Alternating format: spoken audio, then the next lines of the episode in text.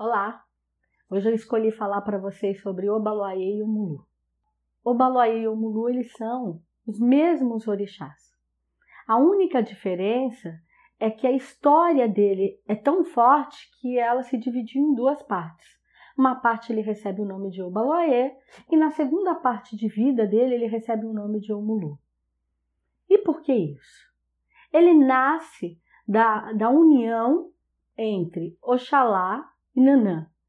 Nessa união entre Oxalá e Nanã, que era num acordo com Lorum para que os dois se unissem para povoar a terra, Nanã não, não aceita essa gravidez, ela não se sente bem, e com o nascimento de Obaloaê, o momento que ele vem à terra ela está sozinha, ela o despreza.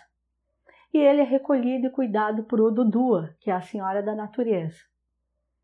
E num acordo com Nanã, já que era um segredo, que ela ia mentir para Oxalá, que esse filho não nasceu e tudo, o Dudu ia criar esse filho em silêncio, longe de tudo. E assim, durante muito tempo, ela o fez.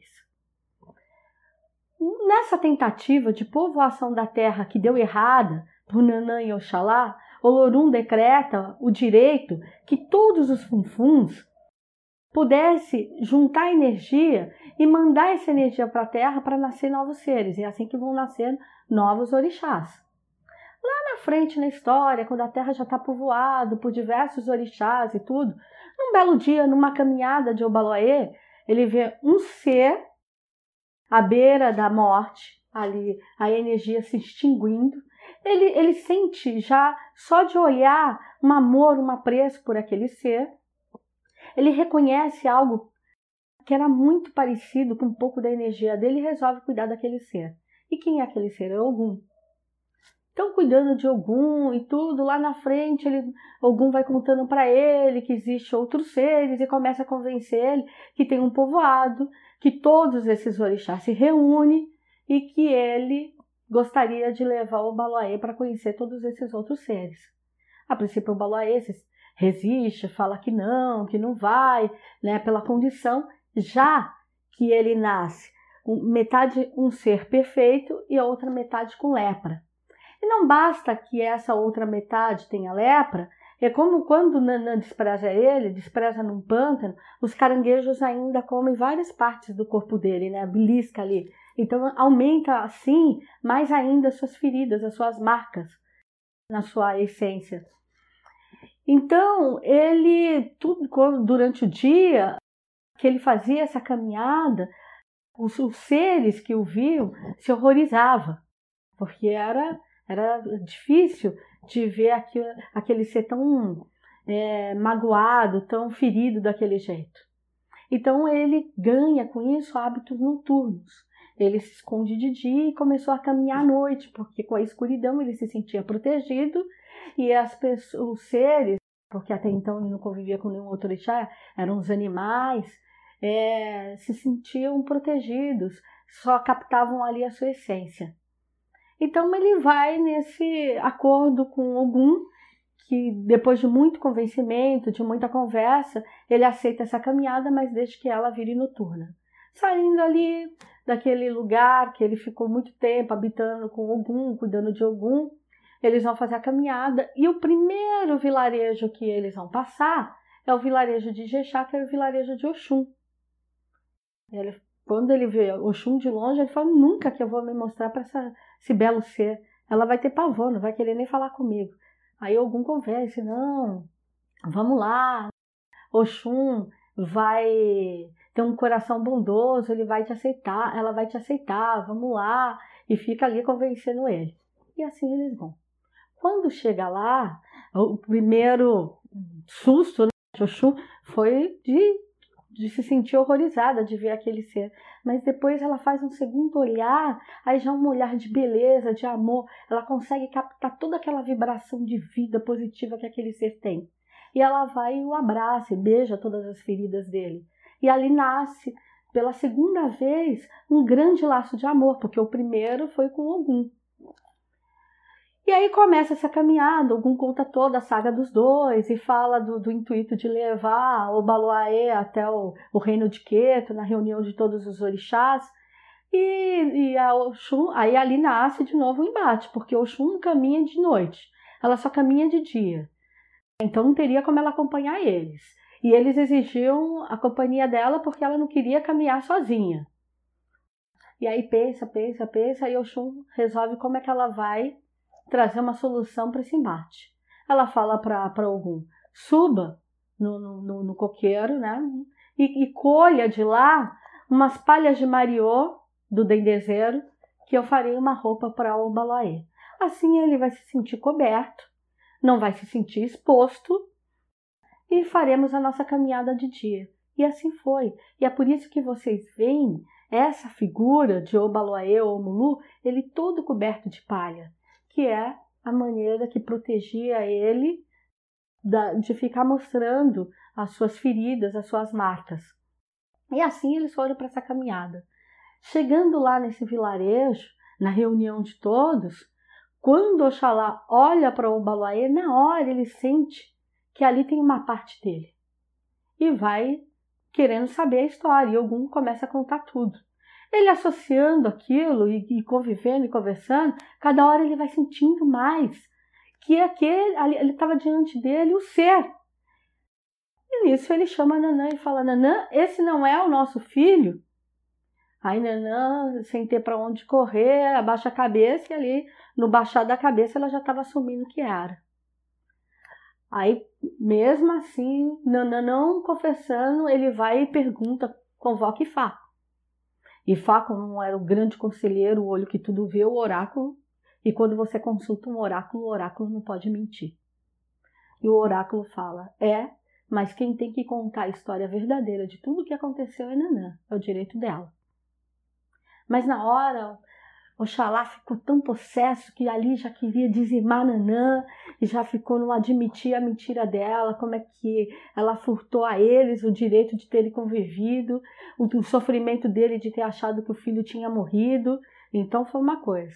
Aí vem Xangô, que era o deus do equilíbrio, era o deus da justiça, é aquele que acertava que tudo tem a balança da vida. Então tem dois pratos. Sempre vai ter dois lados da visão. E ele acalma Oxalá, ele tinha esse poder de acalmar Oxalá. E diz assim: Meu pai, vamos escutar a história de Nanã. Para ela ter feito isso, alguma razão ela teve.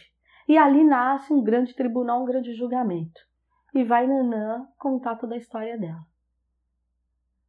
De, de falar o quanto ela se sentiu preterida, que tudo era para ela, e a partir do momento da gravidez não teve mais nenhuma atenção para ela, a, o distanciamento de Oxalá, já que era a fase que ele estava observando, a criação da terra, todo o movimento, a povoação, como é que a terra estava se desenvolvendo, que essa era a obrigação, já que ele é o governante do planeta Terra. Então, o que, que ficou acertado? Nanã não ia ser dizimada, porém, ela foi condenada a viver no pântano, num lugar que ela mais tinha medo, que ela sabia que era o lugar que ela jamais ia, e foi o lugar onde ela abandonou o filho.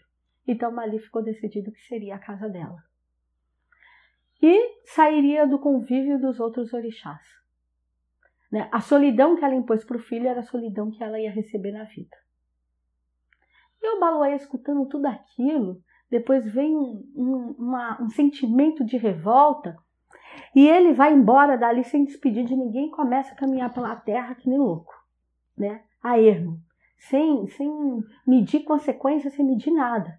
Só que aquele sentimento de revolta dele desorganizou a terra de tal maneira que a terra foi adoecendo, né? E foi criando ali um, um banzé, por onde ele passava, né, acometia a miséria, a doença, a morte, era tudo de negativo. E assim ele foi na sua caminhada. E aí conta que se fosse pensar nos tempos de hoje, foi sete anos de miséria na terra, de desgraceira. Porque nessa caminhada dos orixás, nessa fase, não existia a contagem do tempo que existe para nós hoje. Bom, chegando depois de muita caminhada, muito tempo caminhando mesmo, ele chega num determinado vilarejo, onde ali já estava todo mundo numa miséria horrível, cheio de doença e tudo. E ele para nesse povoado para beber um pouco de água. E ali ele vê uma família muito pobre, muito sofrida, que mal tinha para eles, mas mesmo assim oferecer o pouco que tinha para dividir com o Obaloaê. E aquilo na hora trouxe a essência de Obaloaê de volta. Ele se sentiu naquele momento visto, acolhido, porque aquelas pessoas estavam vendo tanta miséria, tanta desgraceira, e nessa caminhada dele ele já tinha arrancado a roupa, já estava andando de qualquer jeito e, não, não, querendo devolver mesmo a mágoa, a ferida. Ele já não estava mais importando de esconder as feridas dele, esconder nada. E quando ele chegou nesse lugar, as pessoas não se assustaram, porque os outros vilarejos, quando viam, eles saíam todo mundo correndo, com medo, é, muitas vezes tacavam pedra nele, é, o maltratava. Nesse vilarejo, não. Essa família o acolheu, o tratou com amor, quis dividir o nada que tinha com ele, demonstrou afeto e respeito. E ali naquele momento trouxe a essência dele de volta, porque ele se sentiu tão respeitado tão acolhido que foi a hora que caiu a ficha dele, que ele olhou e viu que ele era o causador de tudo aquilo. E, e essa senhora que cuidou dele perguntou para ele por, por, por que via aquele sofrimento grande nele, o que estava acontecendo. Que conseguia enxergar nele também a magnitude, a beleza. E ele conta a história dele para essa senhora. E ela vira para ele e fala: Filho, mas aquilo que, você, que te revoltou, que foi a solidão, não é essa que você está propagando agora? Agora que você tem a chance de viver o diferente, você continua se condenando a essa situação? Aí ele olhou, pensou e viu naquela pobre senhora uma sabedoria imensa. E ele fala: é verdade. Então eu volto agora fazendo toda a minha caminhada de reconhecimento pela vida e quero trazer à vida tudo aquilo que eu trouxe à morte. Quero trazer a cura, tudo aquilo que eu trouxe à doença. E quero mais ainda trazer fartura aonde eu contaminei com a miséria que eu achava que era a minha vida. Mas não era. Porque até mesmo na fase da solidão eu nunca fui só porque o Dodua nunca deixou de me amar. Os seres da, da, da, floresta nunca deixaram de coabitar comigo, de me dar carinho, de festejar, de estar ali ao meu lado. A solidão é uma maneira como a gente quer enxergar a vida. Eu agora não quero me ver mais um ser só. Eu quero me ver um ser acompanhado e amado. E assim ele faz. O que ele não sabia é que naquela identidade ali estava Ifá para ele. E ele volta nessa caminhada de amor curando tudo. E por onde ele passava, ele começou a distribuir olhares e essência. E ele volta com as suas palhas, vestida de novo, e aonde tinha muita morte, muita miséria, ele gira para que as palhas afastem dali tudo aquilo de ruim. Até que nessa caminhada ele chega de volta ao reino de Quieto e pega de novo a reunião dos orixás. E lá ele pede perdão e o que é pedir perdão? É falar que a partir daquele momento ele cortava aquele ciclo de dor, aquele ciclo vazio, e gostaria de preencher com o ciclo de, do amor deles. E como prova de uma nova visão de vida, ele gostaria de, a partir daquele momento, deixar de chamar Obaluaê, que significa dono da terra, e passaria a se chamar Omuluaê, que é filho da terra. Aí Ifá vira para ele e fala: Então com isso você quer dizer que você quer apagar a sua história de quando você foi ao Baluaê? Ele falou: Jamais. Mas eu quero deixar essa história como uma grande lição de vida, um estímulo para o meu crescimento e pelo meu olhar de amor à terra e ao próximo. E com esse novo nome de Omuluaê, eu vou me lembrar sempre que eu não sou um ser só, que eu, sou, eu faço parte de um todo. Então, assim na história, existe Obaluaê e existe Omuluaê. E dentro da religião, existem os seres que são filhos de Obaluaê e com isso eles têm um traço, a característica da personalidade muito ligada a essa fase da autodescoberta, da, das revoltas da vida, da busca pela essência, de, de se testar, de se duvidar no seu poder.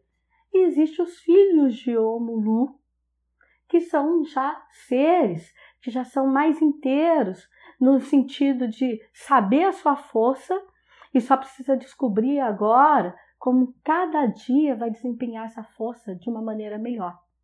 Então, essa é a diferença. Mas, independente de qualquer um dos dois, ele é um ser único, com essas duas forças e que pode o tempo inteiro abençoar a nossa vida. Ah, Totô.